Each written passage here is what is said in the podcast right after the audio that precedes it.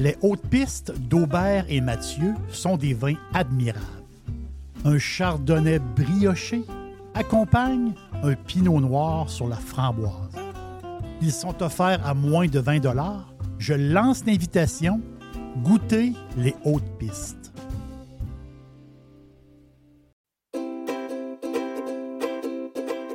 Calinette, c'est le leader incontesté du nettoyage après sinistre. Les gens nous font confiance, ils savent qu'on est là euh, tout le temps, on a l'expertise qu'il faut pour s'occuper de votre dégât. Et euh, oui, on est là 24 heures sur 24. On est là 7 jours par semaine. On est là à Noël. On est là à Saint-Jean. On est là à Pâques. Peu importe quand euh, il y a quelque chose de poche qui arrive chez vous, dans votre hôtel, dans votre école ou encore dans l'hôpital, comme, on a vu cette semaine avec la gang de camions de cabinets qui sont arrivés pour régler le dégât d'eau dans cet hôpital-là, ben on va arriver tout le temps. on va arriver avec notre gang de crinqués qui vont tout remettre comme c'était auparavant. N'oubliez pas qu'on a 30 ans cette année chez euh, Un client gagnant tous les 10 jours depuis euh, quelques, quelques mois. C'est pendant 300 jours, on vous donne une tonne de voyage. Ah oui, Quelqu'un qui a un dégât d'eau, c'est plate, mais ça pourrait vous amener quelque part dans le sud. Ça, c'est le côté un peu plus fun. Même chose si vous avez besoin de, nous pour aller euh, nettoyer un feu de cuisson. Y avait quelque chose de, de plate. Eh bien, on arrive, on nettoie tout. Et who knows, ça pourrait vous amener en voyage en Europe. Les 30 ans de Calinette, ça se fait partout au Québec. Chez Calinette, vous pouvez nous truster. On est là 7 jours sur 7, 24 heures sur 24. Le tout nouveau menu estival est arrivé chez Normandin. Et pour l'occasion, Bob le chef s'est associé à Normandin pour y ajouter sa touche personnelle. En plus des classiques assiettes de homard, vous allez découvrir plein de plats signés Bob le chef, tels que le Smash Bob, la poutine homard, le mac and homard, le poké bob VG, la pizza pasta et les œufs bénis au. Rendez-vous chez Normandin pour découvrir le menu estival Bob le chef. Normandin, ça fait plaisir. Jeff, Jeff Fresh 100%. 100% pirate. Bon, ben Jerry, changement de plan parce que Normand Mousseau est déjà branché. On va faire la boîte après, OK? Bon, Normand est là. As-tu un stress avec ça? Zéro stress. La dernière fois qu'on a parlé avec euh, Normand, je pense que c'était. Est-ce que c'était en podcast ou c'était à Radio X? Euh, non, moi, je pense que c'était à Radio Pirate. Euh, ouais, je pense que c'était le même. Ah, ouais, ça se peut, t'as raison. Ah oui, c'est un Jeff Liberté, je pense. T'as raison, exact. Bonjour Normand, ça va bien? Oui, oui, toi? Très bien, très bien, très bien, très bien. Euh, écoute, c'est ça, la dernière fois qu'on s'est jasé, on était en, plein, en, pleine, en pleine COVID. Et il là, on est passé à autre chose, mais il y a encore des affaires. Juste de même, vite, vite, vite. Euh, est-ce, que, est-ce que Gold Standard, c'est quelque chose que les gens euh, apprécient beaucoup dans le milieu de la santé et de la recherche? Bah, en fait, l'idée, c'est d'utiliser les meilleures pratiques, là, oui.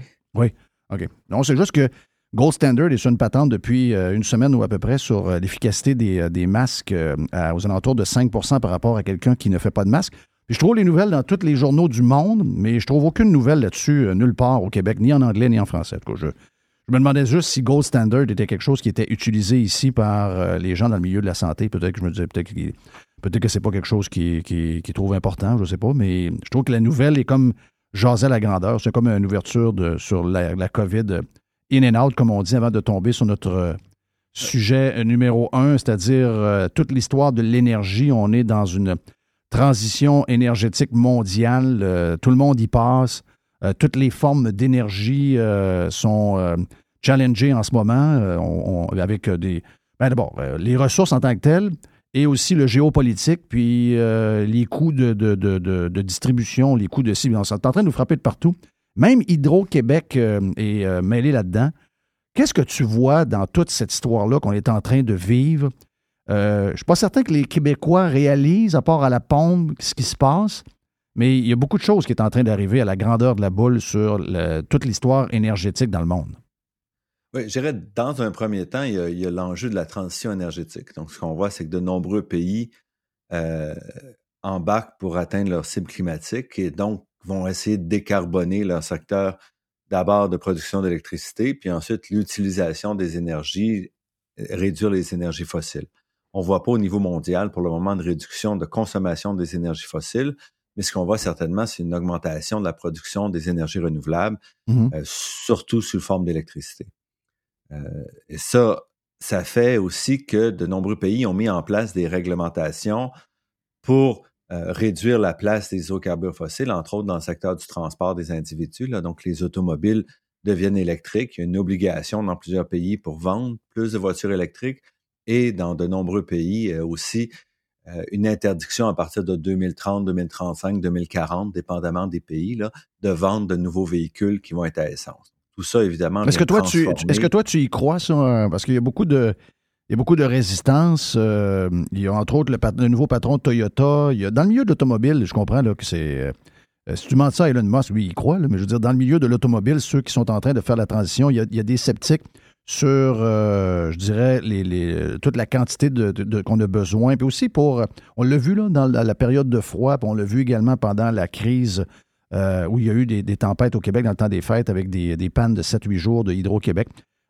Pour un climat nordique, euh, il y a des gens qui se posent des questions. Est-ce que l'hybride, un peu comme Toyota a parlé cette semaine ou la semaine passée, est-ce que 100% électrique, c'est pas quelque chose un peu fou de, rêvation? Est-ce qu'on est sur une mauvaise traque? Moi, je, je suis pour la diversité énergétique, mais est-ce que 100% c'est rêver en couleur? Mais d'abord, c'est là où s'en vont les constructeurs. Donc, euh, les constructeurs, il y a très peu de constructeurs qui misent sur l'hybride présentement. Tout le monde mise sur le tout électrique. Euh, c'est plus simple dans une question de gestion et c'est en accord avec les objectifs de, carboneutralité. Tant qu'on laisse de l'essence, on n'est pas carboneutre. Dans ce contexte-là, ça s'en va. Toyota est en fait un des fabricants qui tire le plus de la patte. Euh, les autres fabricants, beaucoup de grands fabricants aux États-Unis, en Europe, ont, déjà annoncé qu'ils allaient complètement revoir euh, les modèles qu'ils vont fabriquer pour avoir du tout électrique, une gamme complète de tout électrique, entre autres parce que les réglementations sont là. Donc, encore une fois, c'est la réalité en Angleterre, en Europe, c'est des pressions très fortes. Déjà en Chine, plus de 20% des voitures sont toutes électriques. Donc, euh, il y a des places où ça bouge rapidement, ce qui fait que les, les chaînes d'approvisionnement, les investissements vont se faire pas sans heurts. C'est clair que c'est clair que rien, tout, aucune transformation de cette ampleur-là se fait sans, problème, sans erreur, sans défaut, sans coût, sans frustration. Euh, mais c'est là où on sent que ça s'en va. Parce que moi, j'en ai commandé une. Je devrais l'avoir au mois de juin ou juillet, mais je comprends que ce ne sera pas ma voiture, c'est ma, deuxième voiture. Donc, si jamais j'ai une grande route à faire, ou soit en hiver, j'ai à traverser les Adirondacks pour aller, mettons, euh, sa côte est américaine ou descendre un peu plus loin, c'est encore un peu compliqué. Puis je comprends que dans 10 ans, on va être ailleurs avec euh, la, la, la distance qu'on va pouvoir parcourir avec les batteries et toutes ces choses-là. Mais euh, il, y a, quand même un défi au niveau des, matières premières. Puis je sais que les batteries vont, évoluer. Je sais que peut-être qu'un paquet de, de, matières qu'on utilise en ce moment dans les batteries qu'on n'utilisera peut-être pas dans 20-25 ans. c'est, clair que ça va, ça va évoluer. Euh, très rapidement. Mais il n'y a, pas un, pas un autre drame. on, on, est, on est comme il y a une relation bizarre entre le pétrole et nous. Là. Euh, on est toujours, on n'aime jamais aller mettre 75 euh, pièces d'essence, mais ça nous a simplifié la vie puis ça nous a amélioré notre sort. Je comprends l'impact sur, sur l'activité de, l'activité humaine avec les voitures puis le lien avec le climat. Mais est-ce qu'on n'est pas en train de je dirais, de régler euh, quelque chose qui nous a créé des problèmes en en créant un autre? Ah, c'est certain que penser qu'on va pouvoir remplacer toutes les voitures, puis on va avoir des voitures de plus en plus grosses sans se préoccuper des enjeux d'approvisionnement, ça ne tient pas. Donc, il faut revoir. On ne peut pas simplement passer par la technologie. Il faut revoir certaines façons de faire, offrir des meilleurs services de transport qui vont réduire la demande en voiture.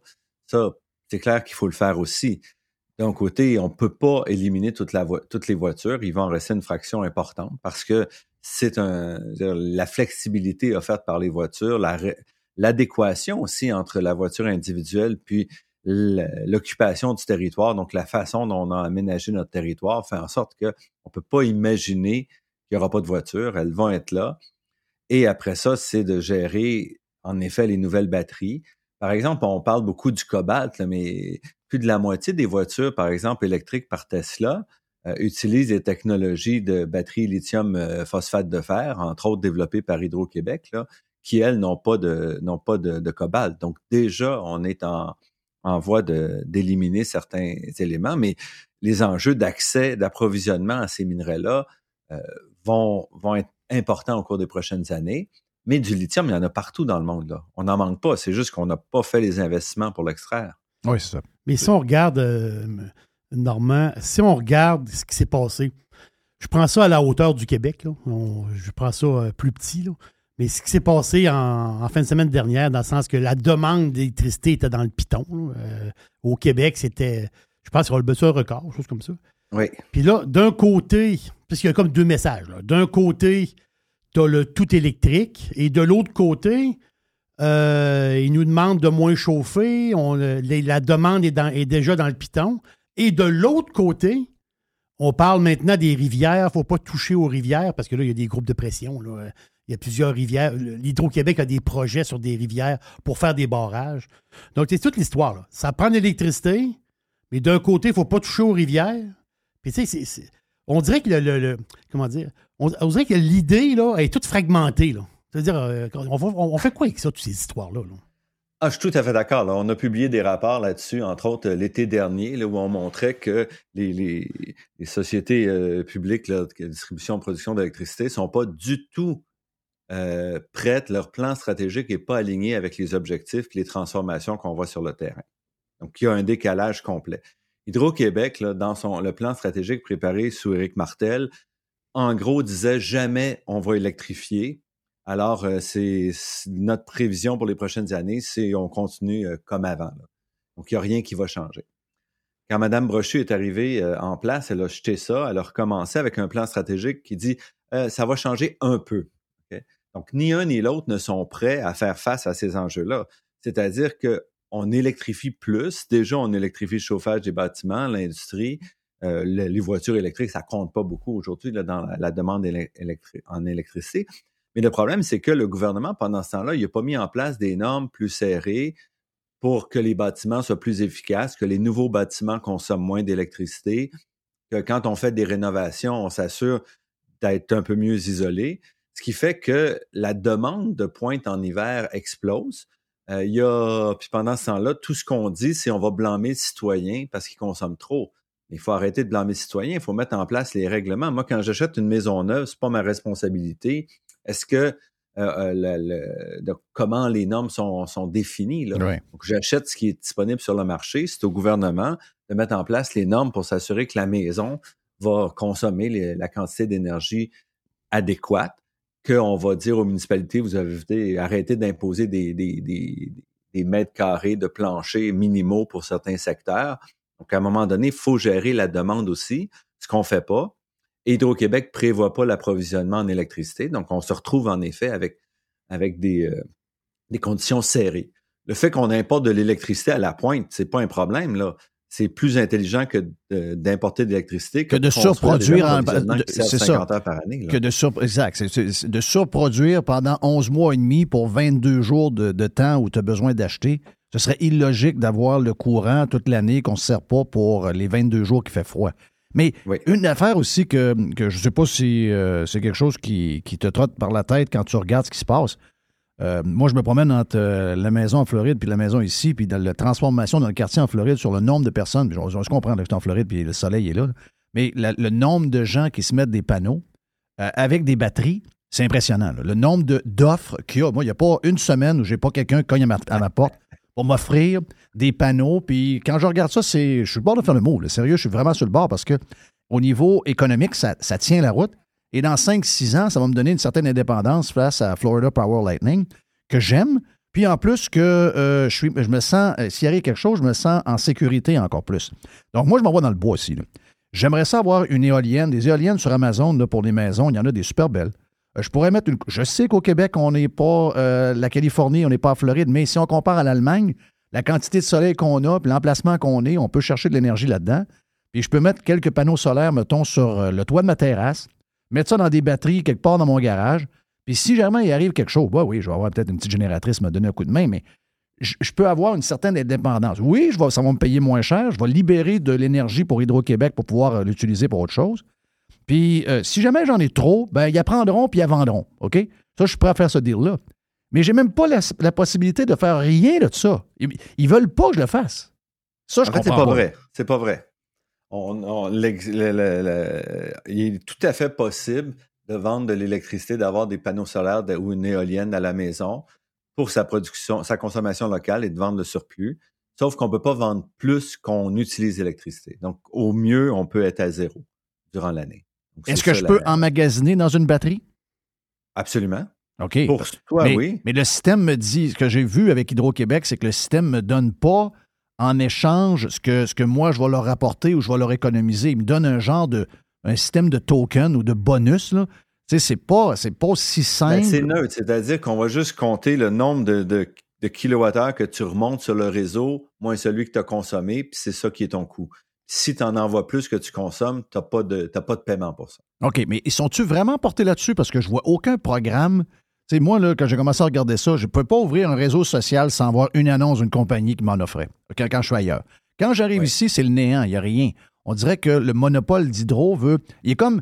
Je, le sens quand même encore. Euh, il y a besoin de nous. Il y a, besoin de nous en vendre. Il y a besoin de faire les revenus.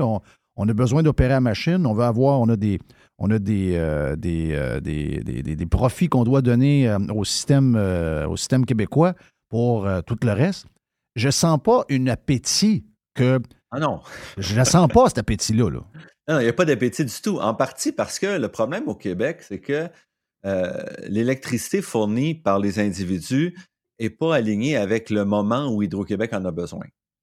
quand on en a besoin, c'est quand il fait des grands froids l'hiver, où là, souvent, euh, le soleil n'est pas là, où les panneaux solaires euh, sont recouverts en partie, donc il n'y a pas beaucoup de puissance qui est fournie par ça, donc c'est pas très intéressant. Mmh Et les éoliennes, bon, il n'y a pas beaucoup d'éoliennes individuelles pour une question de coût, mais euh, donc, le problème, c'est l'adéquation. Donc, pour Hydro-Québec, c'est pas intéressant d'acheter de l'électricité l'été parce que de toute façon, le réseau est, même pas à, 50% de demande. Voilà. C'est l'enjeu, c'est. Ça, je comprends, c'est logique. ce c'est l'hiver. Oui. Puis c'est pas là où les citoyens, où la production délocalisée euh, aiderait beaucoup. Donc, qu'est-ce qu'on fait? Ben, c'est pour ça que pour moi, c'est pas. Hydro-Québec l'offre, mais en fait pas une promotion. Pour moi, c'est pas pertinent il faut mettre en place euh, des mesures. Euh, nous, ce qu'on pense, c'est qu'il faut, à l'Institut, on a fait des, analyses, il faut développer la gestion de pointe hivernale, de dire comment est-ce qu'on fait ça? Est-ce que ça soit, ça doit être les individus qui gèrent ça par du stockage thermique ou du, stockage électrique. Ça en prend beaucoup d'électricité l'hiver pour chauffer. Là, fait que ça, prendrait beaucoup de batteries, c'est pas si rentable. Comment on gère ça l'hiver? Euh, quel est le rôle des véhicules électriques? Parce que contrairement à ailleurs aussi, mettons en Californie, on dit ben, on va pouvoir prendre la voiture électrique, la, batterie pour fournir l'énergie quand on en aura besoin au pointe. OK? Ça marche pas comme ça au Québec parce que la pointe est large, c'est plusieurs heures, là, c'est pas juste une heure ou deux ou à l'heure du souper. Plus, au moment où il y a la pointe en hiver, c'est au moment où les batteries sont les moins efficaces, puis au moment où la, la, longévité, là, en termes de kilométrage, est la plus réduite sur les véhicules moi, je ne crois pas que les gens vont faire ça. Donc, on ne peut pas compter là-dessus. Il faut mettre en place des infrastructures de production qui vont gérer la pointe, mais il faut, aussi voir qui doit gérer la pointe. Est-ce que ça doit être le propriétaire du bâtiment? je ne parle pas pour euh, les bâtiments construits, là, je parle pour les nouveaux. Et euh, ou comment on gère ça pour l'industrie et autres pour être sûr que la pointe ne euh, devienne pas un enjeu qui augmente avec l'électrification. OK. J'ai une autre question d'abord. J'en ai plein là. Et j'ai plein de questions si jamais, bon, euh, on reviendra avec le reste de l'année parce que moi, je pense qu'il y a encore quand même un défi avec que, tout ce que Jerry disait tantôt, l'augmentation qui s'en vient du nombre de voitures. on l'a vu, là, en fin de semaine, dans des quartiers sur la rive sud de Québec. Il y a eu du, délestage. Il y a eu du délestage parce que dans ces quartiers-là, les transformateurs qu'il y avait n'étaient pas prévus pour que. Parce que dans le temps, les, maisons étaient presque tous à l'huile, toutes à l'huile, mm-hmm. excusez. Et que là, il y a eu, une, il y a eu une, euh, une, transformation dans les dernières années où ce que tout le monde a switché euh, à l'électricité pour le chauffage. Et en plus, on rajoute un nombre, effectivement, pas énorme, mais quand même, il est là, de, de bornes euh, de voitures électriques dans un quartier. Puis il a fallu qu'ils délaissent la moitié de la place pour être certain que le transformateur n'allait pas péter. Donc, ils ont été obligés de, pendant 3, 4 heures, 5 heures, d'arrêter le courant parce que le système qui est là n'est pas prévu pour ce que c'est maintenant aujourd'hui. Donc, ça, ce genre de défi-là, j'ai l'impression que dans le futur, il n'y a pas juste un quartier ici et là qui va l'avoir. On va quand même avoir ce, ce challenge-là. c'est vrai que c'est arrivé à moins 40, mais ultimement, qu'on aura des trains on aura ci, on aura ça, il y aura de plus en plus de monde, de plus en plus d'entreprises. Tu sais, ça se peut que même des fois, en été, euh, si on n'a pas plus de barrage, ils vont avoir besoin qu'on fasse attention au courant. Mais ça, c'est effectivement. En été, non. En été, il n'y a, pas de problème, mais pour moi, c'est inacceptable. Hydro-Québec doit faire les investissements nécessaires pour fournir l'électricité. Quand on électrifie un quartier, ne va pas me dire qu'ils ne savent pas, là, donc qu'ils fassent ces investissements. Pour moi, c'est absolument inacceptable qu'Hydro-Québec n'ait pas fait les investissements nécessaires pour accoter la demande. Ben oui, c'est sûr. pour moi, ça, c'est inexcusable. Euh, Hydro-Québec a le monopole au Québec de distribution d'électricité, sauf quelques villes, en gros. Alors, ils ont la responsabilité de s'assurer que la transformation se fait. Ils savent qu'on s'en va vers l'électrification du bâtiment. Ils connaissent les objectifs du gouvernement Hydro-Québec. Donc, d'être obligé de dire, ben là, on va vous délester, puis c'est pas juste là. Moi, j'entends de la part de, gens qui travaillent avec des, industries que quand des industries veulent s'électrifier, ben Hydro-Québec met des, bâtons dans les roues pour dire non, on ne fait pas, on n'a pas l'électricité. Ça aussi, c'est inacceptable. Euh, on parle de grosses bâtisses. la locomotive ici, là, pas mettre les, bâtons dans les roues. Donc, on parle des grosses bâtisses là, qui sont en train de chauffer au gaz naturel, des choses comme ça, genre. Des grosses bâtisses, des industries, absolument, qui veut dire, les propriétaires disent, nous, on veut faire notre part, on veut réduire, puis l'Hydro-Québec dit, non, non, vous. Ben, je les comprends. Je les comprends parce que ben, c'est un peu, moi, je suis, en construction, là, je commence dans quelques mois, puis c'est mon, mon histoire, le chauffage. Je ne sais pas, je m'en vais avec ça. Là. Euh, là, bon, regarde, je suis un mauvais, citoyen. Ma blonde, euh, pas question que. Ma blonde, c'est une maniaque de cuisine, donc euh, son poêle, il est au gaz. Dans le coin chez nous, il n'y a pas de gaz, donc il va avoir une, une de 400 livres de propane. Je le sais, je comprends patente, c'est pas, j'ai tout lu là-dessus, c'est pas fin. Bon, OK. je ne peux pas vendre ça à ma blonde, elle va, avoir son poêle. Là, j'ai une, une de 400 livres. Bon, je vais avoir. Parce que dans mon coin, ils ont manqué huit jours. Euh, de courant pendant les fêtes. C'est un coin qui est fragile parce que les arbres sont mal entretenus, etc. Donc, moi, j'ai besoin d'une petite génératrice si jamais ça part huit jours. J'en ai besoin d'une, il faut que je le prévoie. Donc, je vais la brancher sur le propane probablement. Mais là, ça, c'est juste en situation de crise. Là, j'ai le chauffage. Bon, avant, dans mon autre maison, j'ai eu un système, là, air chaud, avec une thermopompe de telle qualité. Ça, ça épargnait tel courant, allait jusqu'à moins 25 degrés, etc. Mais là, là, là c'est ma dernière maison, puis il n'y a plus d'enfants dans la maison, puis il n'est pas question que je remette 20 000 sur une patente demain. Je, moi, je suis en, train de, vider mon cabanon. Je ne veux pas le remplir. Donc, c'est, je m'en vais d'une petite maison, plus petite maison. Je veux faire attention. J'ai dit, des docks, des affaires de main, j'en veux pas.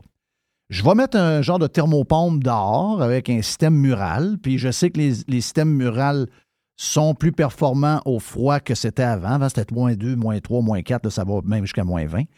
Puis, ah Mais ça fait la job. Sauf que euh, je ne sais pas quoi faire pour le reste. Tu sais, je veux dire, je, me dis, est-ce que eux autres, ils aimeraient ça? je sais qu'on est en contradiction avec euh, ce qu'on veut, là. Mais mettons que moi, j'ai, euh, j'ai du gaz qui passe dans la rue ou encore j'ai une grosse, j'ai deux bonbonnes de 400 livres au cas où il y aurait quelque chose. Puis je me dis, bon, ben, je vais mettre un chauffage d'appoint. Puis dans le temps que j'en ai besoin dans les journées très froides, je vais l'utiliser. Ou encore, je vais faire autre chose qui est, plus correct. Je vais m'acheter un poêle à combustion lente les compagnies d'assurance n'en veulent plus en passant. Ils chargent 1000 pièces de plus pour assurer les maisons. Puis je vais prendre de la granule ou du bois, parce que moi je vais être dans le bois, mettre du bois, puis je vais prendre le poêle à combustion lente l'hiver en chauffage d'appoint, puis si jamais il arrive quelque chose, là, Hydro-Québec serait comme content. Mais en même temps, pour l'environnement, je suis pas bon. Puis il y a un bout, il y a quelqu'un qui dit Ah, le poêle, le poêle au, au bois, là, c'est pas bon. Mais là, en fin de semaine, Hydro-Québec sur Twitter disait à quelqu'un Hey, merci de chauffer au bois pour nous donner votre énergie qu'on a besoin. tu sais, c'est dur là, de ah, savoir où on s'en va, cette affaire-là. Là. Je suis d'accord. Puis pour moi, c'est aussi un, problème. On a besoin d'avoir des recommandations, donc une analyse des recommandations, de dire voici là, si on électrifie tout, évidemment, il va y avoir des risques s'il n'y a pas d'électricité. Donc, comment on, fait face à ça? Donc, la résilience, on veut comment on s'assure, on assure la sécurité et le bien-être des citoyens dans un contexte où on dépend de plus en plus d'un seul fournisseur ou d'une seule source d'énergie, l'électricité? Et présentement, il n'y a rien. C'est-à-dire qu'on a des programmes chauffés verts et autres qui, font sortir les, fournaises, mais il n'y a pas de vision de dire, OK, voici ce qu'on recommande si vous êtes en centre-ville, si vous êtes à la campagne et tout. Voici comment, euh, qui doit porter la responsabilité. Est-ce que c'est à toi de porter la responsabilité? Est-ce que c'est à la municipalité d'offrir des services? Est-ce que c'était à la sécurité publique? Mais on a besoin de ça. On ne peut pas laisser les gens au milieu de l'hiver pendant cinq jours sans électricité, sans chauffage. Là. Ça n'a pas de sens. Ben non, ça n'a pas de sens. Mais on a besoin pour ça de réfléchir. Présentement, il n'y a rien. On y va à la pièce, on subventionne ben, Je suis là-dedans, puis je suis, je suis mélangé comme une poignée de clous. Je ne sais pas quoi faire. Je ne sais pas quoi faire. Surtout que c'est arrivé. Puis moi, j'ai un petit côté. Euh, moi, j'ai peur de ça, les pannes de courant. J'ai peur de geler. Donc, euh, quand il est arrivé ça en plus euh, dans le temps des fêtes, puis là, on voit. Puis on va se le dire.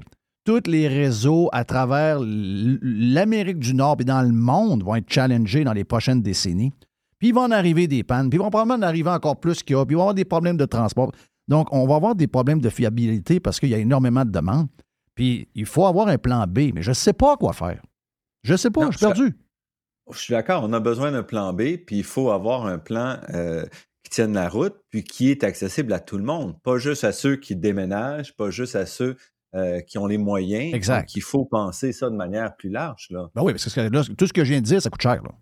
Euh, le poêle, les nouveaux poêles à, bois qui sont avec les nouvelles normes, c'est cher. Ou tu prévois une, cheminée, la, pas la thermopompe, mais la, génératrice. Oui. Si t'en veux une qui tient pour trois jours, euh, dans le, qui, ça prend, c'est pas, pas 1500 pièces. Donc, ça prend, euh, si tu regardes ça, tu te dis, ben voyons, c'est cher, mais il y, a un, stress, On il, y a, un challenge. Est-ce que chez Hydro-Québec, ils sont euh, conscients de tout ça? Est-ce que c'est quelque chose de prioritaire pour eux ou sont un peu aux fraises là-dessus? Ben, on le voit pas comme Hydro-Québec mise sur le fait que ça ne se passera pas, la solution, par exemple, ils essaient de se protéger eux-mêmes. On regarde le, programme qu'ils font avec Énergie pour dire on va faire de la biénergie pour réduire la pointe hivernale, où en gros, ceux qui achètent de l'électricité vont subventionner ceux qui sont au gaz là, au cours des prochaines années de manière importante. On parle de milliards de dollars. Euh, mais ça, ça règle juste le problème de la pour Hydro-Québec elle-même, pas pour les citoyens. C'est ça. Donc, d'une certaine façon. Puis on, je regardais leur plan d'adaptation au changement climatique et tout ça. C'est la même chose. Il n'y a rien pour dire comment on va aider les citoyens à se protéger. C'est comment on se protège nous, comment on protège nos bâtiments, comment on... donc c'est pas le travail qui devrait être fait dans un contexte de transformation en profondeur où on s'en va. Qu'est-ce qu'on fait avec les, les, véhicules quand, quand, on a maintenant, quand on va avoir 25, 30, 50% de véhicules électriques sur les routes? Qu'est-ce qu'on fait quand il y a une panne de cinq jours? Comment on s'assure que les gens peuvent se déplacer, peuvent aller à l'hôpital s'ils en ont besoin, peuvent aller chercher leur nourriture, gérer leur vie?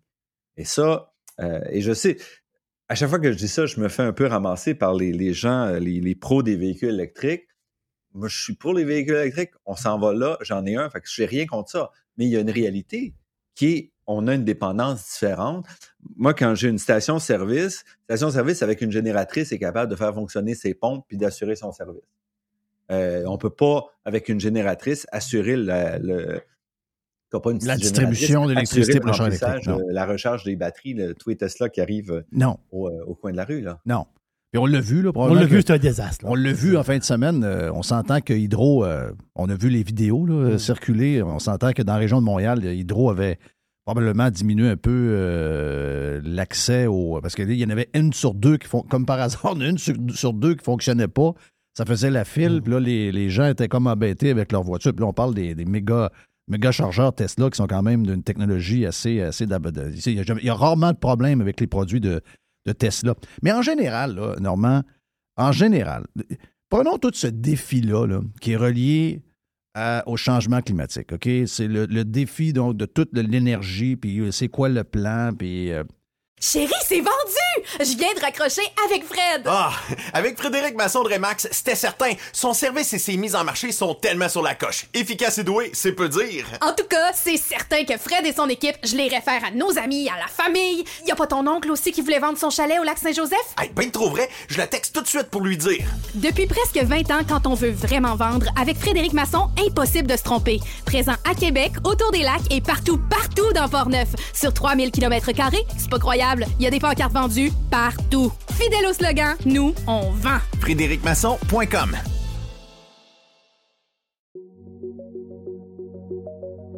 Vous avez le droit au bonheur, vous avez le droit de vous gâter un peu. Je sais des fois que les restaurants, ben, on y va un peu moins parce que ça coûte plus cher. Eh bien là, avec la promotion du Cosmos 50-50, vous pouvez vous gâter, vous et votre famille. Vous y allez dans ces heures-là. Ça vous coûte 50% de la facture si vous choisissez les bons plats. C'est extraordinaire. Ça se passe dans les deux cosmos Le Bourgneuf et également sur Laurier, la promotion 50-50 des deux Cosmos.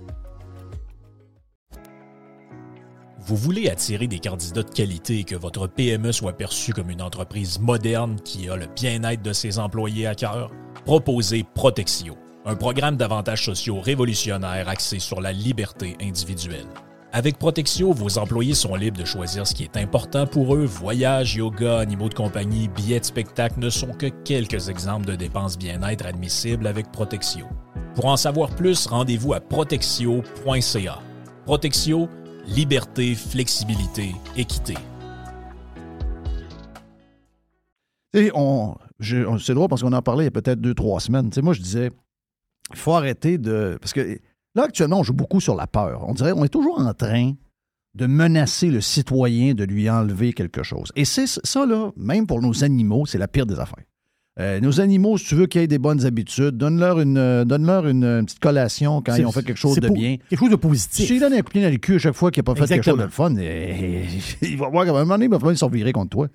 Euh, là, c'est un peu ça. Toute l'histoire de l'énergie. On a comme l'impression, oui, effectivement, le, Hydro veut se servir de ça pour se servir eux en premier, puis vous autres, en passant, on va vous augmenter, on va vous dire de pas prendre la telle affaire à telle heure, mettre votre chauffage à 17 degrés. Tout des genres de menaces qui vont faire que les gens vont. Euh, tu sais, ils vont être. Ils vont être négatifs envers tous les changements qui s'en viennent. Ils vont voir ça comme étant, on est en train de m'enlever. Ça n'a jamais marché dans l'histoire de l'humanité d'enlever des choses. Puis je comprends qu'il y a des défis, puis effectivement, il y a des choses qu'on devra changer. Mais la manière que c'est vendu, euh, comme la, manière catastrophique, le, milieu le niveau d'anxiété qu'on est en train d'essayer d'instaurer pour le défi qui s'en vient. Est-ce que est-ce que c'est la bonne technique? Ah non, moi, moi j'étais, quand j'ai entendu, par exemple, M. Fitzgibbon dire qu'il va falloir euh, laver la vaisselle à minuit, ça n'avait aucun sens. Et en plus, pour moi, c'est pas l'approche. L'approche, c'est est-ce qu'on peut s'assurer d'offrir le service aux gens correctement? Surtout qu'au Québec, euh, il faut laver la vaisselle à minuit, euh, mettons deux jours. Cette année, là, ça a été une journée, le vendredi soir dernier. Ouais. On peut-tu dire que c'est pas une habitude qu'on a besoin de prendre? non, ça. ça n'a juste aucun sens.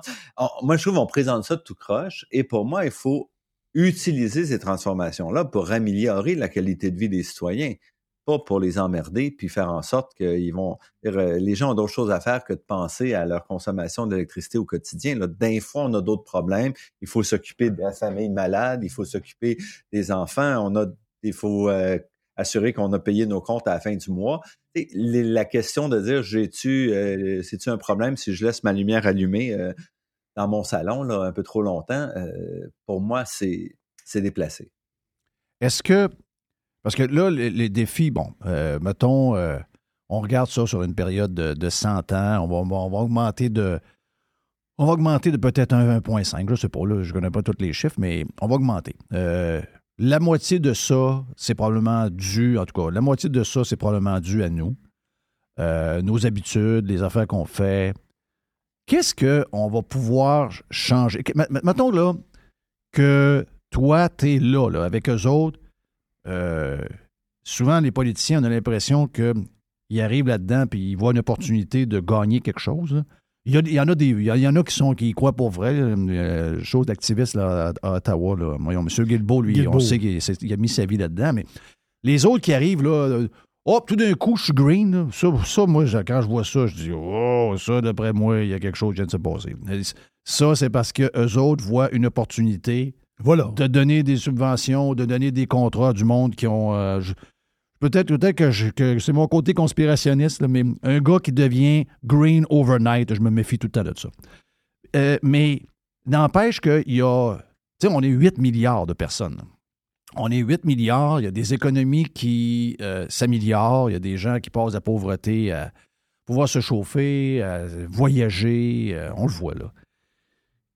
C'est quoi le niveau? Si, mettons, t'es politicien, comment tu deals avec ça? Euh, on vient de le dire, la, méthode à date n'est pas bonne.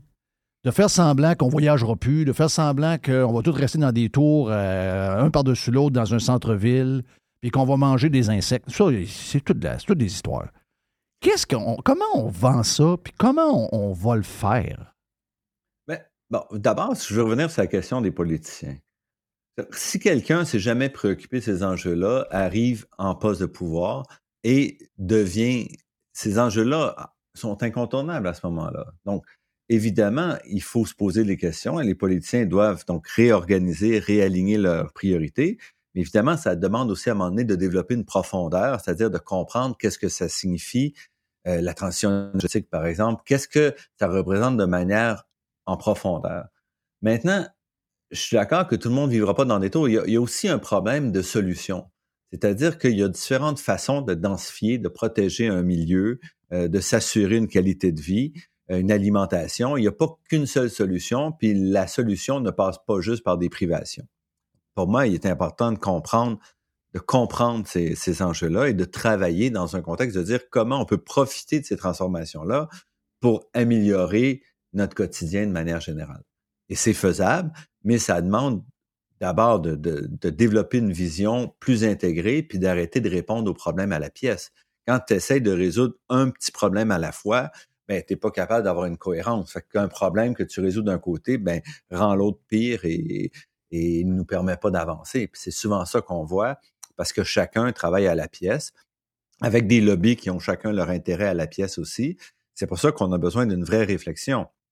Par exemple, il y, avait une lettre hier ou aujourd'hui dans la presse qui disait au Québec, on a besoin d'avoir une réflexion sur l'énergie, sur la transition énergétique, qui n'est pas simplement euh, une commission ou juste un BAP ou juste une décision du gouvernement. On a besoin de développer une certaine vision.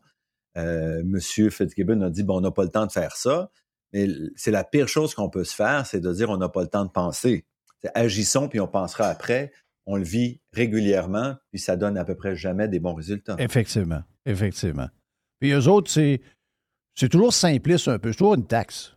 Tu veux dire, à un moment donné, là, euh, tout ça ne règle pas avec des taxes. Euh, tu ne peux pas ultimement continuer d'affaiblir euh, le pouvoir d'achat ou même rendre quasiment le monde plus pauvre tout le temps. on le voit pour différentes raisons, mais quand il n'y en a plus, il n'y en a plus. même si tu essaies de dire, on va monter le prix du bœuf pour être sûr qu'il mange moins. Après ça, on va, on va, s'assurer que l'essence est à 3 piastres pour qu'il change pour un char électrique. mais le char électrique, pour l'instant, il est encore cher. Tu sais, veut dire, euh, Biden, l'autre fois, il fait une, euh, il fait une, démonstration d'un char électrique. On lui donne un programme de 8500 pièces. Ils n'ont pas pensé à leur affaire. Ils ont pris un Hummer à 81 500 qui n'est pas dans le programme de 8000 C'est ça. Tu sais, je veux dire, à un moment donné, euh, comprends pour quelqu'un qui, a des bons salaires, puis tant mieux s'il y en a qui sont capables de s'en payer. Mais je veux dire, il y en a plein qui sont pas capables. Euh, il y en a plein qui, donc, à un moment donné, il va, avoir, falloir avoir une, vision, puis vendre de quoi? Parce que, que le, défi, euh, il, faut l'arranger. Il faut l'arranger, mais comment? Moi, je n'ai pas vu encore comment. J'ai rien trouvé vraiment d'intelligent à date que les politiciens nous offrent, ou encore, euh, peu importe, justement, tous les organismes qui ont des qui ont, autres, ils ont, leur, agenda à eux. Là. Euh, souvent, on, a l'impression que le côté green sert à revoir le modèle économique. Donc, euh, on les appelle les melons d'eau, vert à l'extérieur et rouge à l'intérieur. Mais peu importe les groupes, que ce soit les politiciens ou ces gens-là, j'ai comme l'impression que personne ne nous arrive avec de quoi de vraiment intelligent. Ben, je dirais, il arrive avec plusieurs propositions. En effet, chacun aligné avec, euh, en couplant d'autres, enjeux avec la, vision écologique. Euh, mais c'est pour ça qu'on a besoin d'une vraie discussion de société, qu'on a besoin de, plans qui tiennent un peu la route. Et pour ça, ça demande de passer un peu de temps à analyser les enjeux, puis à, être aussi clair que possible sur euh, l'idéologie qui est derrière pour orienter les décisions. Et je dirais, c'est ce qui manque. On a d'un côté les, gens souvent de droite qui vont aussi avoir leur idéologie en niant la nécessité d'avancer ou de se transformer. Mais ça ne fait pas avancer la réflexion, puis ça ne permet pas de développer des trajectoires qui vont de l'avant, mais qui sont compatibles avec les valeurs euh, proposées par la droite, par exemple. Si on fait juste dire c'est pas possible, on peut pas le faire, ou ça devrait pas se faire, ou ça n'existe pas, ben, disons que ça contribue pas non plus à une réflexion en profondeur pour aller, euh, pour faire face aux enjeux auxquels on fait. Mais on fait quoi? la vraie histoire, c'est, mettons, toi, là, mettons que tu es, impliqué demain, il y a une commission, puis Fitzgibbon t'appelle, puis il dit, euh, il dit, écoute, là, euh, M. Mousseau, je veux vous avoir avec moi, là, puis je veux, je veux vous entendre, puis me prendre des notes, puis je vais avoir cinq de vos, de, vos collègues, puis je prends des notes. Parce que, euh, moi, c'est drôle, mon ange Le défi est là, Quand on regarde le graphe. On a publié un rapport euh, en juin dernier qui était justement de dire comment on peut avancer au Québec, quel genre d'investissement on devrait faire, comment on devrait transformer euh, notre économie, où est-ce qu'on devrait avancer. Ce qu'on dit, nous, dans ce rapport-là, c'est d'abord, il est impossible de réduire de 37,5% nos émissions d'ici 2030. Là. Euh, structurellement, c'est pas possible. Si on faisait 15, 20% 25% on serait content. Mais dans ce contexte-là, justement, on souligne les enjeux qu'il faut penser à la résilience. Comment on va s'assurer que l'électrification protège les gens malgré tout? Comment on s'assure de transformer l'industrie pour qu'elle soit plus compétitive en même temps? Comment on avance sur le transport? Et pour ça, on ne peut pas simplement électrifier le transport. Il faut en profiter pour réduire la dépendance au transport en offrant, par exemple, euh, plus de transport interurbain, euh, d'un service qui se tient pour que des gens n'aient pas besoin d'une troisième voiture parce qu'ils savent qu'ils peuvent se déplacer euh, entre des villes, par exemple, sans, sans, voiture ou des choses comme ça. Donc, il y a toute une série de mesures qu'on a proposées euh, pour avancer qui sont des mesures qui intègrent. Concrètement, c'est quoi? Un genre de, TGV qui fait le tour des grandes villes? Ça ne sera pas des TGV au Québec. Là. Ce qu'on dit, pour 2030, de toute façon, à vitesse qu'on construit les TGV au Québec, on n'aura pas avant 2100, 2150. Exact. Donc, pour nous, c'est un bon service d'autobus. efficace, confortable, et fréquent, c'est tout. Commençons par ça. Puis, c'est-tu quoi? Pas cher. Parce que, parce que si on me disait TGV, quelqu'un me disait, oh, ça prend des trains. Oui, mais le problème, c'est que à telle place, ils font des trains, mais tu rentres dedans, ça coûte 7 pièces. Nous autres, si on en fait un, puis tu t'en vas à Toronto en train, ben ça va coûter 500 pièces y aller, puis 500 pièces revenir pour la famille, ou même 1000 pièces pour y aller. Donc là, le gars, il va dire, bon, finalement, je vais y aller en train, mais on va prendre mon char. Donc là, on n'est pas plus avancé. C'est chaque fois qu'il y a des solutions, c'est un peu ça. Là. Je suis d'accord. Et on a des enjeux au Québec, au Canada, c'est que nos infrastructures nous coûtent plus cher qu'ailleurs, mais ça, c'est un autre problème. C'est la façon dont on fait les appels d'offres, la façon dont on construit ça, fait en sorte que ça coûte toujours plus cher ici. Oui, ça, c'est une histoire. Ça, euh, ça j'ai jamais rien compris là-dedans. Le, coût du kilomètre du projet de tramway à Québec, c'est fou, là. Quand tu compares à d'autres euh, projets semblables à travers le monde, tu dis, voyons, comment on peut arriver à des, prix de même? Tu sais, euh, moi, il y a beaucoup de monde que je connais qui sont contre, mais ils ne sont pas contre le, transport en commun. Ils sont même pas contre le projet. C'est peut-être pas le bon là, euh, au niveau de où ils passent. Mais ils sont pas contre ça. Mais ils sont contre. Moi, je fais partie de ça. C'est que je regarde le coût, puis je me dis, mais voyons, euh, s'il y a d'autres sociétés ailleurs dans le monde qui ressemblent aux nôtres, avec euh, des salaires qui ressemblent aux nôtres, puis qui ont dans les mêmes conditions, puis qui ont la même souci du détail et de la qualité, puis que le kilomètre est 50% moins cher que notre projet, il y a quelque chose qui cloche. Là. Mais ça, personne ne l'entend. Mais ça ne s'arrête pas là. Regardons les, hôpitaux. Donc, toutes nos infrastructures sont plus chères. Donc, pour moi, à un moment donné, c'est le problème est c'est pas simplement lié au tramway. Si on veut avancer, il faut avancer. Il faut arrêter de, toujours euh, reculer. Puis de, un moment donné, il faut, dans le cas du tramway, allons-y. À un moment donné, finissons-en. Puis euh, il faut avancer. Est-ce qu'il y a des choses dans les changements climatiques? Euh, j'écoutais, euh, j'écoutais euh, le, comment il s'appelle, euh, le, le, gars de la Suède. Et le, comment j'oublie son nom, oui. Puis j'écoutais dans un podcast, puis on regardait, là, on regarde, on regarde la courbe, puis c'est, ceux qui vont dire qu'il n'y a pas de réchauffement, ben c'est pas vrai. Les stats sont assez clairs. Il y, a, quelque chose qui se passe. Par rapport au passé, on est encore dans une période où on est un peu plus froid que ça a déjà été, mais on tend rapidement à monter vers. OK, parfait. Euh, est-ce qu'il euh, y a des opportunités? Enlevons l'anxiété, enlevons les, taxes, enlevons. Est-ce qu'il y a des opportunités? Là, je comprends, là, on nous dit qu'il y a des places qui vont avoir des défis, des berges, vont avoir de l'eau qui va monter, etc. Est-ce qu'il y a des endroits, par contre, qui va y avoir des opportunités? Euh, mettons, le nord des États-Unis, la côte est américaine à partir euh, de la Virginie. Euh, et, nous aussi, que ça va changer. On va être mort probablement, mais mettons que ça change. On sera pas nord, ça va vite. Hein? L'enjeu, l'enjeu, c'est pas. C'est clair, par exemple, que le climat qu'on va avoir au Québec, au Canada en général, vont permettre des récoltes plus longtemps, des choses comme ça. On va avoir un hiver moins rigoureux. On sait des choses, des, des, occasions. Le, le, problème ici, pour moi, c'est pas tant le changement climatique, on l'a vu dans le passé, que la vitesse avec laquelle il se produit, puis le fait qu'on ait déjà une population forte qui est déjà organisé et qui est déjà distribué sur la planète selon un certain climat. Quand le climat change, ben, il y a des populations qui étaient organisées dans des endroits où le climat était favorable, qui deviennent défavorables. Ces populations-là vont avoir tendance à vouloir aller ailleurs pour être capable de d'avoir un Et ça, si tu commences ça, on entend ça. Est-ce que c'est commencé, ça? On entend ça, là. Euh, c'est quoi le terme utilisé? C'est des, euh, des, migrations des réfugiés, des réfugiés climatiques. à des échelles, euh, des échelles plus faibles, on voit les pressions sont multiples parce que quand je dis ça, c'est pas je m'assois un matin puis je dis on déplace la ville, là. mais mes récoltes, je suis plus capable de, de, nourrir la population parce que les récoltes, il fait trop chaud, j'ai trop de perturbations climatiques. Ben, j'ai des gens qui mangent pas, qui n'ont pas d'économie. Fait qu'est-ce qu'ils font?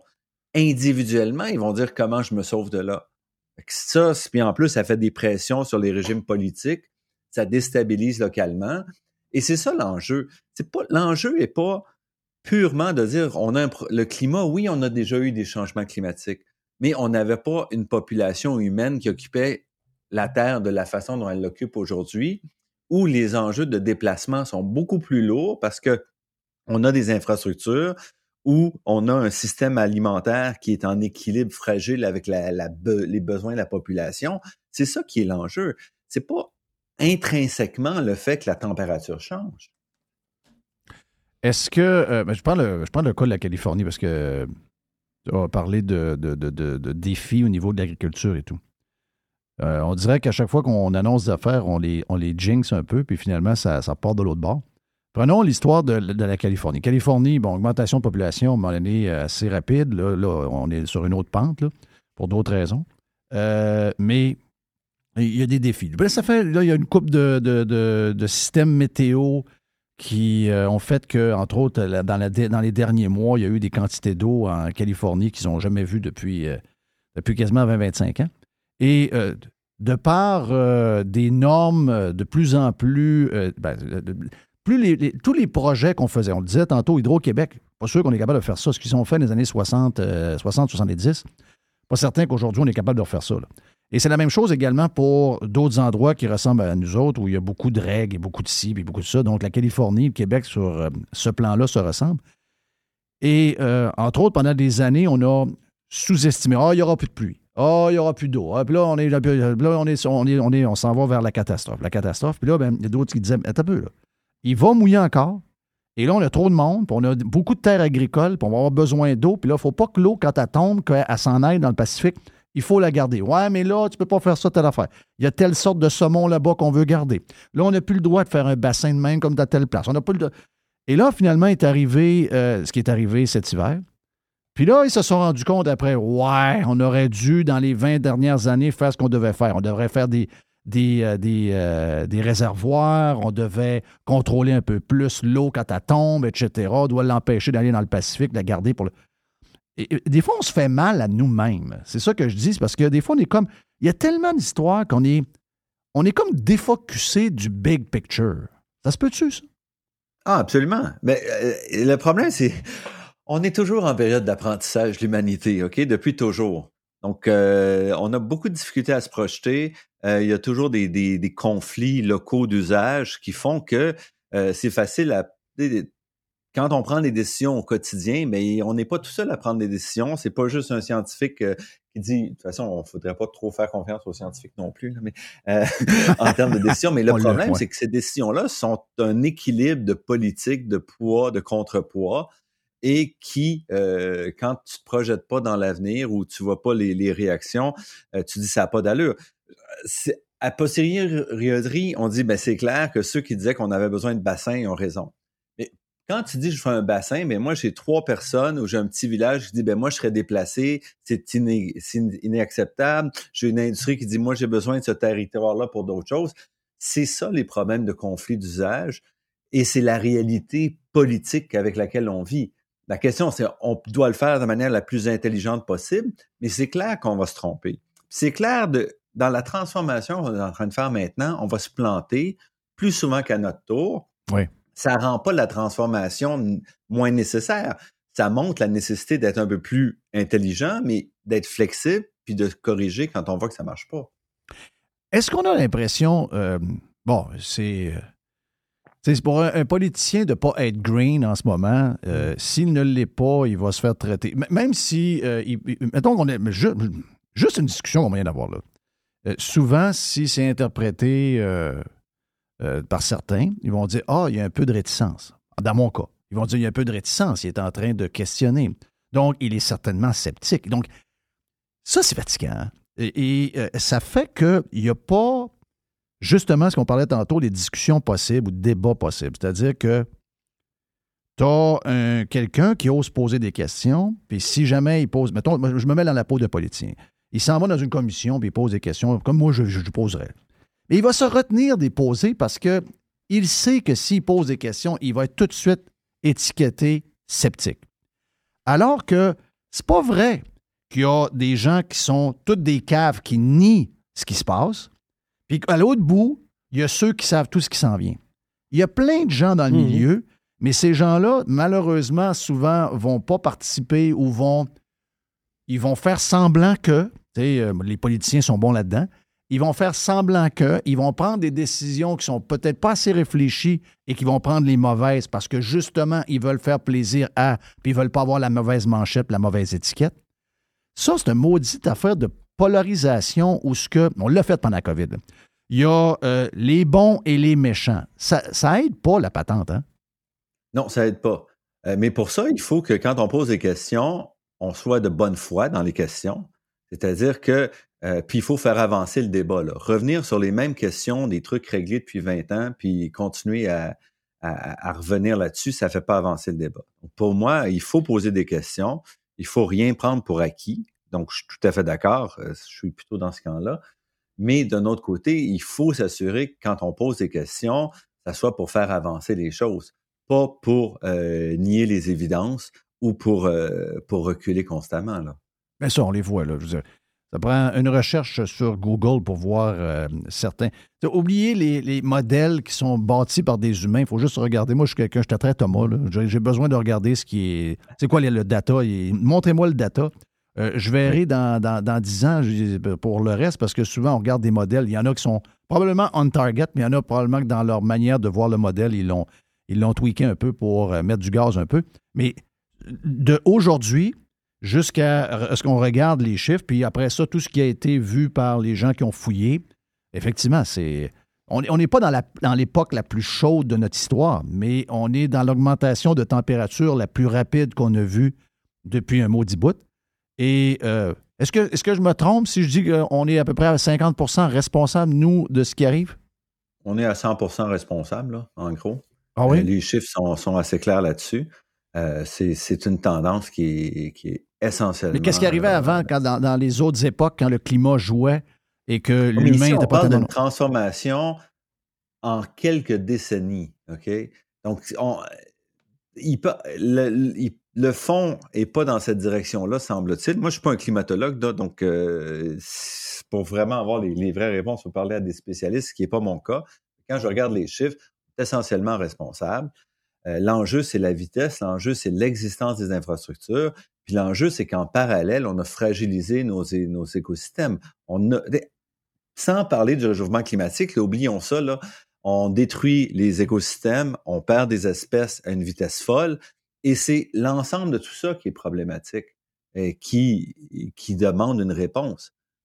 Après ça, moi, j'ai pas de peur pour l'humanité. L'humanité va être encore là dans 100 ans, 150 ans, 200 ans. On disparaîtra pas. Là. La question, c'est la qualité de vie, puis est-ce que les gens qui vont être autour de la table auront assez à manger, puis pourront se développer, puis auront une éducation et auront un environnement décent autour? Mais comment je fais pour Comment je fais de. moi, je suis pas scientifique, mais j'aime, j'aime observer, puis j'aime lire, puis je m'intéresse. Comment je fais?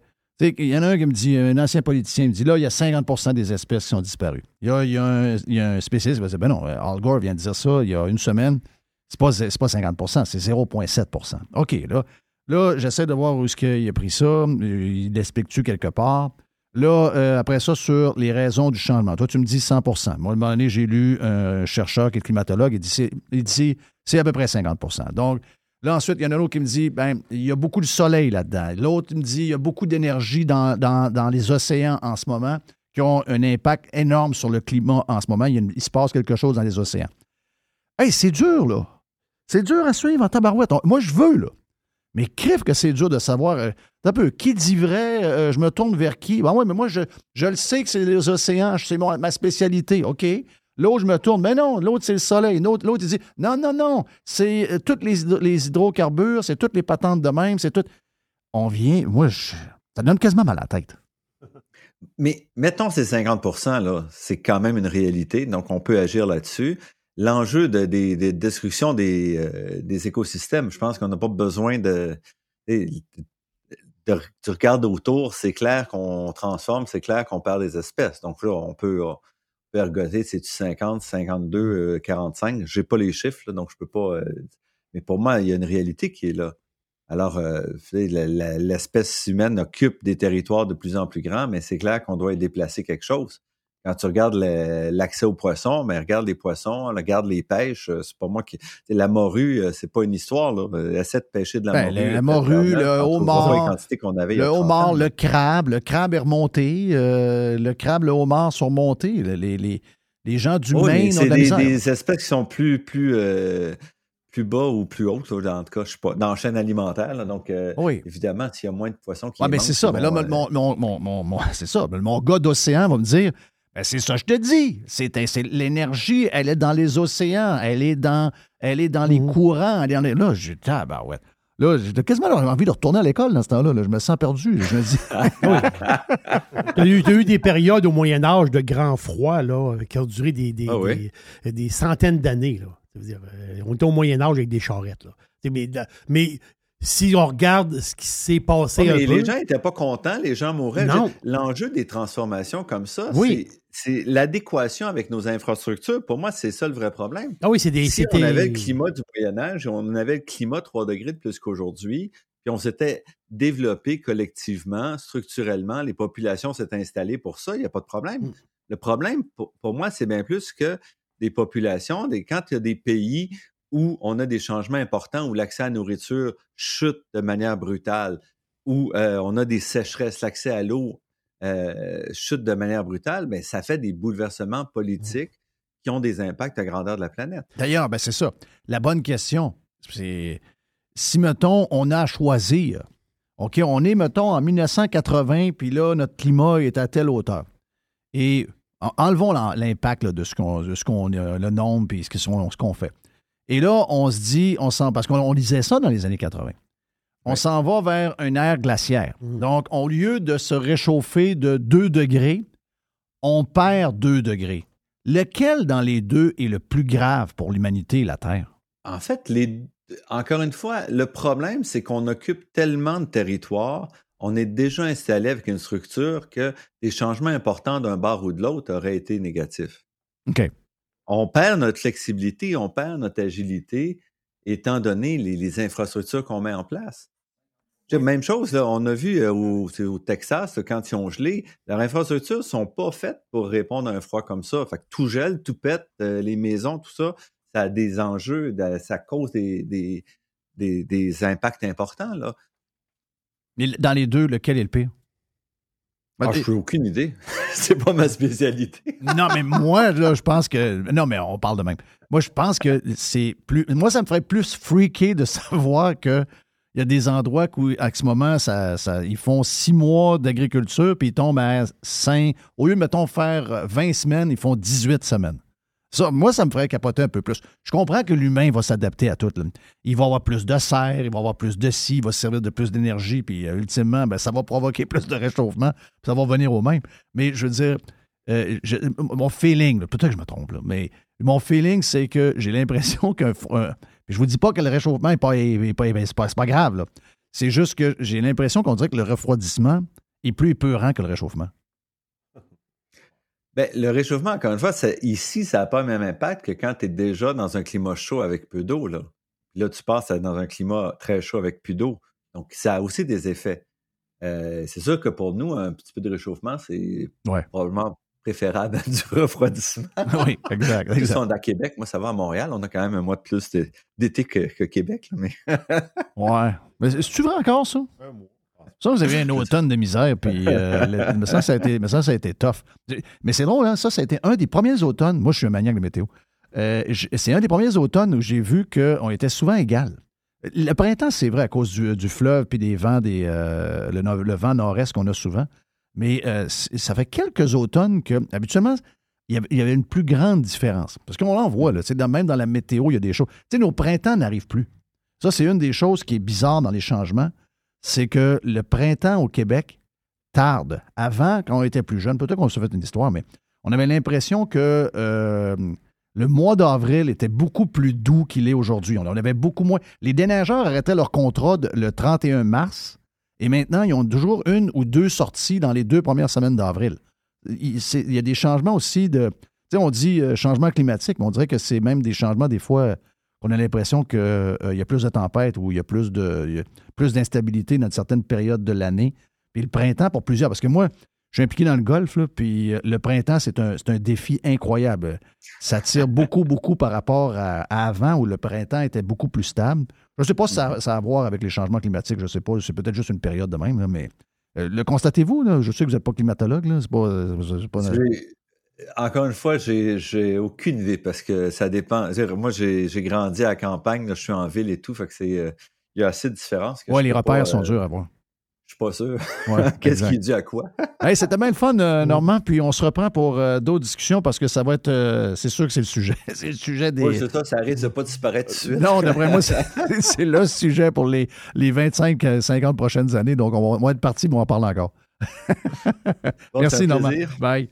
Normand Mousseau était avec nous sur Radio Pirate Prime. C'est le fun. Il est professeur de physique et directeur scientifique de l'Institut de l'énergie Trottier à l'École polytechnique de Montréal.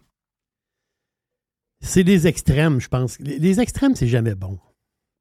Et moi, je pense que dans le discours green. Lui est jasable. Ben, dans le discours green, c'est les extrêmes. Parce qu'il y a du monde qui veulent nous faire vivre comme des paysans dans le Moyen-Âge. Ben, c'est ça, c'est les, ça, c'est les communistes. Puis t'as les, Je vais les appeler les verts pratico-pratiques. Il n'y a pas beaucoup, de ça. Les verts. Les verts pratico-pratiques. Je ne sais pas comment les appeler les autres verts. Qu'eux autres, ils vont être scandalisés de savoir qu'un bateau plein de cartons ramassé ici s'en va en Asie se faire traiter. C'est cave. Ben moi, je fais partie de ceux-là. Ben voilà. Parce que moi, j'ai un côté très green. S'il y en a qui viennent d'arriver, vous n'êtes pas surpris. Moi, j'ai, moi, j'ai un côté green. Non, parce que le, la, taguer la droite comme du monde qui sont pas green. Puis si tu es de gauche, tu mais, mais là, Normand de Montréal. Je comprends. Mais les greens de gauche, c'est pas toutes des extrémistes green. Il y, a des, il, y a des, il y a du monde de gauche qui ont des idées, il faut que ça soit concret. Lui. Mais en ce moment, il y a deux groupes. Lui, lui je pense que Mousseau, là. Mousseau est un peu découragé d'Hydro-Québec, là. Ben oui, c'est sûr. Ah oui. Euh, euh, tu veux dire, Mousseau, il, Hydro fait pas de job, là. Ben non, c'est sûr. Mais c'est la, direction et l'orientation. T'as-tu vu que Brochu, il a pas l'air. Tout le monde l'a mis sur un piédestal. Lui, il dit. Euh, non. rien fait, là. Rien fait. Mais non. Ce que tu dis, c'est qu'il y a deux groupes là-dedans. Puis moi, j'ai toujours été dépeint comme un sceptique, mais mm-hmm. ceux qui m'écoutent le savent que je suis zéro sceptique. Je, je sais que le climat évolue, je vais acheter le 50% OK? 50% je suis à l'aise avec ça. Je l'ai entendu plus qu'une fois de différents spécialistes. Puis, comme je le disais l'autre fois, on est 8 milliards de personnes. On ne peut pas pas avoir un impact avec tout ce qu'on fait. C'est impossible. Ça ça se peut pas qu'on ait zéro impact. C'est-tu 42? C'est ça. C'est-tu 61? Allons-y à 50. OK? Est-ce que demain matin, euh, on n'est pas là, puis finalement, euh, mais finalement, on arrive au même point, mais c'est juste dix ans plus tard? Peut-être. Personne ne peut me dire le contraire. Ils ne savent pas plus. ça se peut que notre activité économique euh, et, puis notre, style de vie, dans le data, il a l'air à compter, mais finalement, on s'en va tout. On prend l'avion, puis on s'en va sur la planète Mars, puis on laisse la Terre tout seul, puis on revient 20 ans plus tard, puis finalement, quels sont les taux de degrés qu'on est rendu? C'est moi, je pense qu'on pense que. Moi, 50% aussi, je suis à l'aise avec ça. C'est-à-dire que. Toi, 50% c'est que 50% que l'humain est responsable de. Ben, qu'on a, on a, une- qu'on a un, impact sur les changements. Moi, je pense ça, mais je pense qu'on est peut-être. euh, on est peut-être influencé par le fait qu'on on vit au Canada, puis qu'ici, on est. Ici, on voit pas ça vraiment. Moi, je pense que si on, on irait faire un tour en Inde puis en Chine, je pense qu'on reviendrait et on dirait, ouais, c'est peut-être un, peut-être un, petit- peu plus que 50. Ouais. Mais. c'est pas. euh, je comprends qu'ils sont 2 milliards, là, mais. On est 8, là. Oh. Les Africains ne consomment pas bien, bien. Euh, c'est pas eux qui prennent l'avion. Même les Chinois, c'est pas eux qui prennent l'avion. Je comprends qu'eux autres, ils ont du charbon, puis il faut qu'ils chauffent à un moment donné. Là.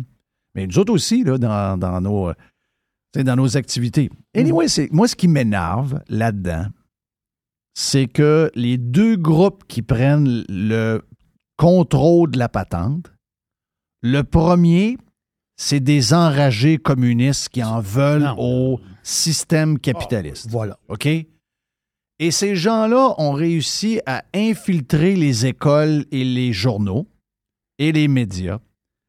Et ils ont réussi à infiltrer le politique. Et les politiciens qui ont peur de la manchette du communiste journaliste voteur de QS, ben, il devient, parce que c'est un mollasson et un incompétent puis un crise de pas bon, il devient un faux green. Fitzgibbon, c'est faux green, ça, Non, là. là. Fitzgibbon, il est pas payé. Il est, il est moins green que moi et toi, là. OK? Mais Le- il fait le son, là. Non, le vert, il connaît pas ça. là. Lui, c'est le bleu qu'il connaît. vais te dire une affaire, c'est la même chose pour, ça, le euh, la même chose pour Legault. Ah, le go, le go. Legault, il est bien beau être rentré dans un avion d'Air Transat pour s'en aller au Mexique et retrouver sa femme. Puis avec son jacket à Noël. Mais non, le go. Euh, il a rembarqué, il a mis son cul d'un avion. Puis il est allé prendre du soleil pendant du jour.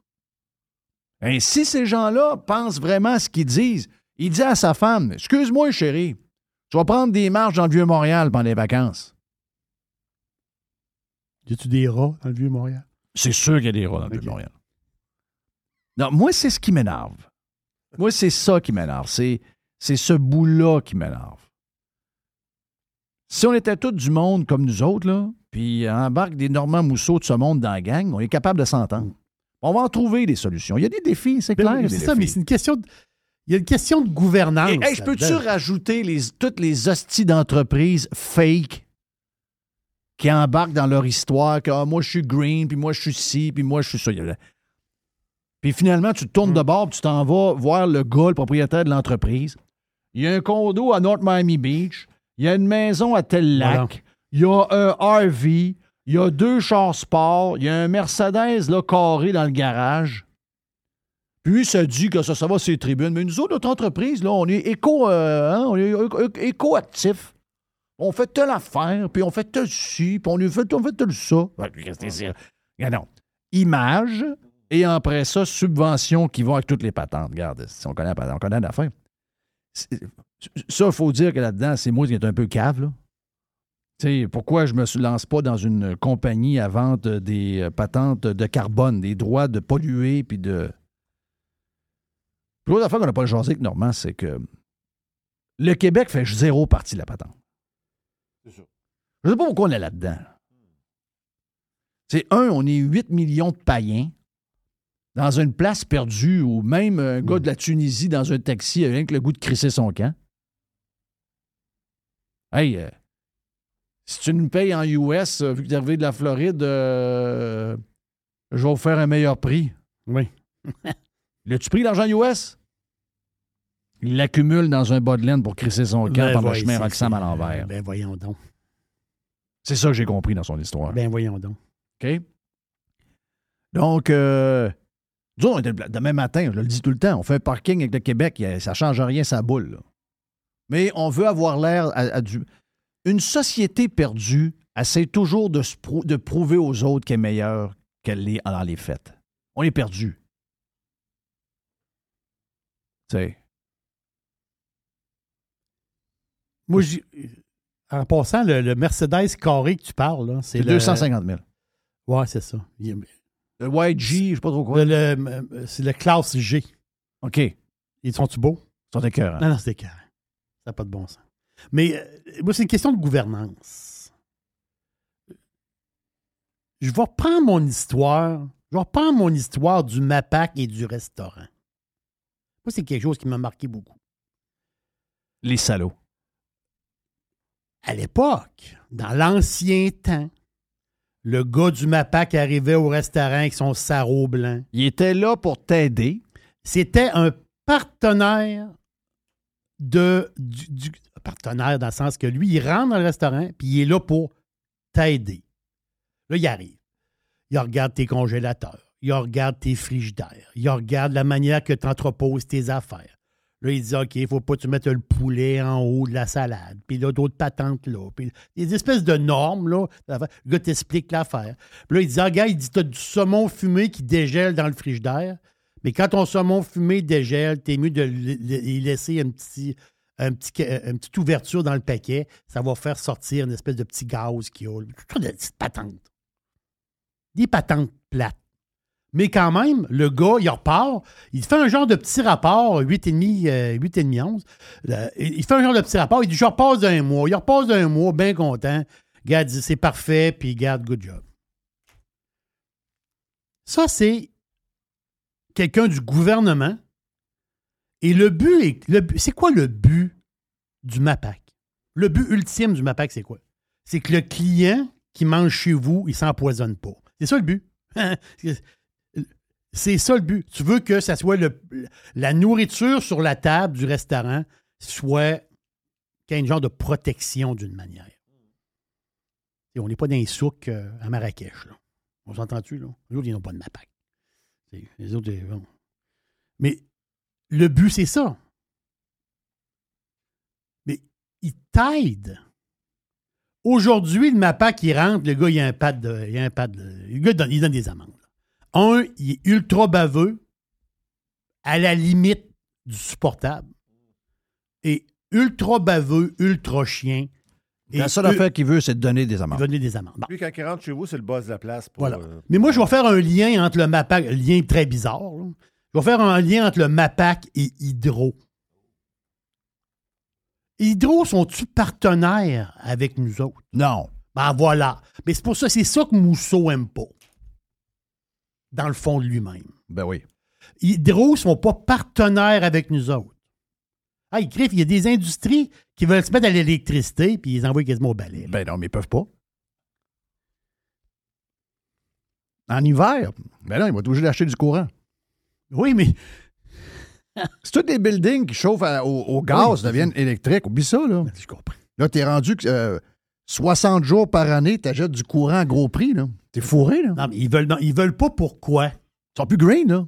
Non, non, c'est ça. Ils sont plus green. Ben, ils- ils sont- pourquoi ils sont plus green? Monnaie. Ben oui, c'est Pour, ça. pour le trou noir. Puis pour les conditions, eux autres aussi. Pour le, non, pour les conditions, eux autres, et le trou noir. Mais Ben l'affaire, oui. c'est que le gars du MAPA qui donne des étiquettes, c'est pour le monnaie aussi. Exact. Et le trou noir. Ben oui. Lui, il s'en fout. Regarde. Que le client s'empoisonne dans ton restaurant. La Guilbeault cette Il s'en semaine, là, fout. la Guilbeault cette semaine qui dit euh, Ouais, à Montréal, je suis d'accord avec Mme Valérie Plante. Là, elle, elle trouve que les autos, il y en a trop, puis sont grosses, puis ils vont vite. Puis elle dit Pour la sécurité, elle dit Je vais rajouter des, euh, des, des, des- des radars. Des radars, ouais. Tu penses-tu sérieusement que c'est pour protéger le monde? Non, c'est pour faire de l'argent. C'est juste pour faire de l'argent. Tu penses-tu que c'est pour sécuriser? Ouais, il y a, il y a quelqu'un qui est couché à terre. Euh, ta gueule, j'ai couché à terre là-bas. Je sais pas ce qu'il. Il relaxe, c'est la fraîche. Il a. Il, a trouvé un bout de soleil. Ah, il y a un petit soleil. Il a c'est trouvé un, un bout C'est de un Beach soleil. Boy. non, c'est un Beach Boy. là. Mais garde, 100% d'accord. 100% d'accord avec toi. Voilà, OK, on vient euh, plus tard pour Radio Pirate Live. Voilà pour Radio Pirate Prime d'aujourd'hui. C'est fait, c'est fait. Il était bon, Normand. Écoute, c'est sûr que on n'est pas du même. on- on- on- Normand, il fait partie des greens pratico-pratiques. Exact. Exact. C'est lui. Lui, c'est un vrai de vrai. là. Et moi, j'étais un gars de radio. Un mangeur de dog de Chicoutimi-Nord. Donc, lui, c'est un vrai de vrai. Puis, il est parlable. Voilà. C'est à toi. Il veut que ça marche, lui. Il veut que ça marche.